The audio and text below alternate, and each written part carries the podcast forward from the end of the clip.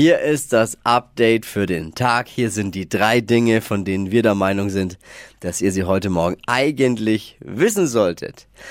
König Charles III., er will offenbar mit der Frau Camilla im März nach Deutschland kommen. Oh, welcome. Ich würde ihm äh, einen Ausflug nach Lützerath empfehlen. Da soll es im Frühling recht schön sein.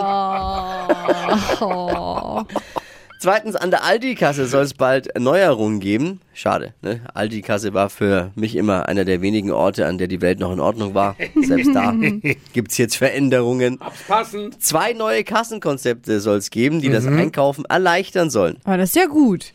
Gibt nur eine schlechte Nachricht, bezahlen muss man immer noch. No. Eine sogenannte Doppelkasse soll eingeführt werden. Echt? Bin gespannt.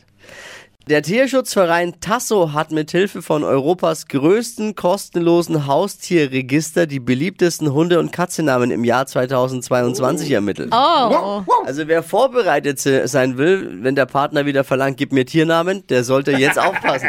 Oh. Die beliebtesten Katzennamen? Luna, Nala, Lilly, Mia, Lucy, Bella, Mimi, Maya, Mila, Frieda. Aha. Könnten auch alle Töchter von Till Schweiger irgendwie sein.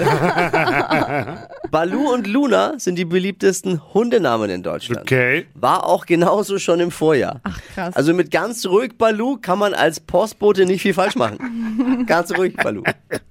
Das waren sie, die drei Dinge, von denen wir der Meinung sind, dass ihr sie heute Morgen eigentlich wissen solltet. Ein Service eurer Flo Kerschner Show. Ready für Donnerstag? Yes. Auf geht's.